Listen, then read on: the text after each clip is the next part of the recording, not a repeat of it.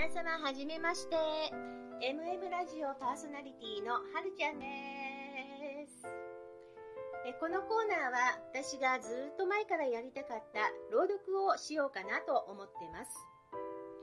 パーソナリティの登録はもうずっと前にしたんですが収録は今回が初めてです。えなんでって？うん著作権の問題がいろいろありまして今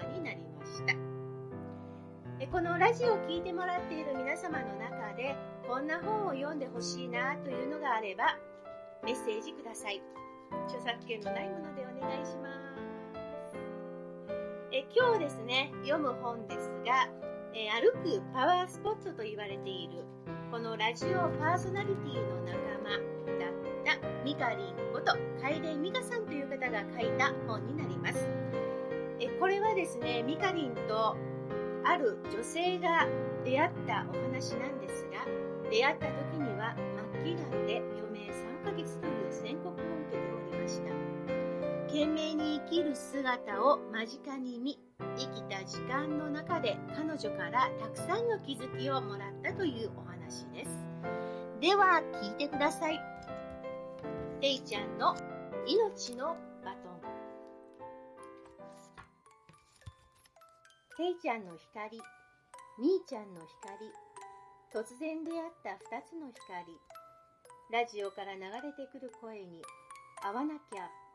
涙が流れた。みーちゃんにていちゃんの光が必要だった。はじめは小さな光。でも互いに大きな光となる予感。ていちゃんは自分を自分として生きれなかった過去があった。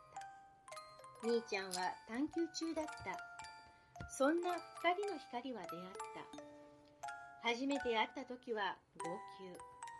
だって初めて会ったのに余命3ヶ月。せっかく出会えて余命3ヶ月。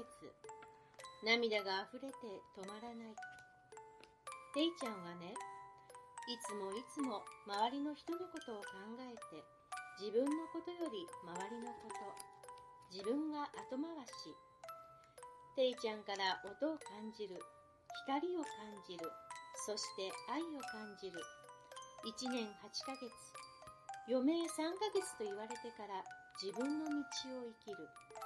ていちゃん眩しくて切なくてでも力強くて。頑張りすぎってどういうことだろうね。頑張りすぎると病気になるよ。病気が教えてくれた。病気と共存して生きる。これも私のすべてだと。頑張りすぎたらダメだよ。頑張りすぎるとていちゃんみたいになっちゃうよ。ていちゃんはみーちゃんに聞いてきた。わがままなのかな？私。みーちゃんはていちゃんにこう言った。わがままじゃなくって我がまんまでいいんだよ。ていちゃんはキラキラした瞳で、そっか我がまんまか。互いに光と光で感じてたのかなって。会うと満面の笑顔で、ありのままの姿で、はしゃぎ、楽しみ、痛みと戦い、その姿をみーちゃんはいつも見ていた。ある日、ていちゃんにしてあげられることはないかを常に考えるようになっていた。私がしてあげたのではなくってたくさんていちゃんからもらってた。愛と光と音。ていちゃんは人と人をつなぎにこの世にやってきた。人と人とのご縁。つないだ先の人ともまたつながって大きな大きな輪になるの。小さなことから一つ一つつないで大きな大きな輪になるの。ていちゃんが自分を生きる光となった時肉体は限界を迎えようとしていた。それでもていちゃんは諦めなかった。音のある空間でみんなを癒したいな。イベントしたいな。コミュニティ作りたいな。痛みと戦いながら電波に乗せて光を届ける天才でした。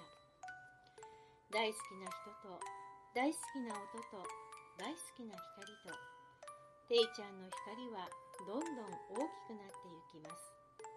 このまま大きくなってみんなに魔法をかけてしまうんじゃないかと思うくらい。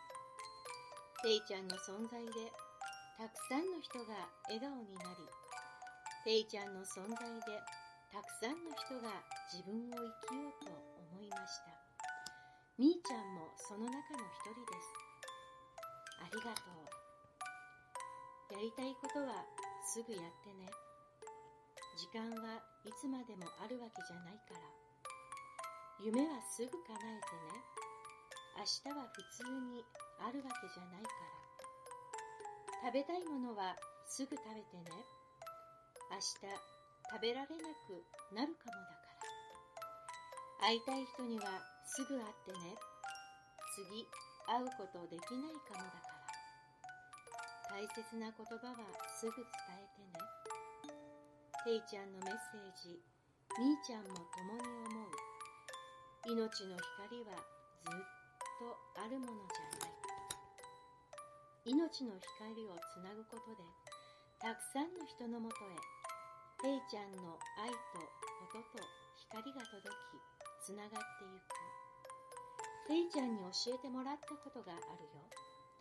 たくさんの光の輪地球にありがとう。ご縁にありがとう。出会えてありがとう。愛と光と音。おしまい。いかがでしたでしょうか？余命3ヶ月と言われたデイちゃんが1年8ヶ月自分の道を生き抜きました。そしてデイちゃんの存在でたくさんの人が自分を生きようと。命のバトンはデイちゃんからミカリンへ。ミカリンからそしてたくさんの人へとつながっています。どうも皆様最後まで聞いていただいてありがとうございました。はるちゃんでした。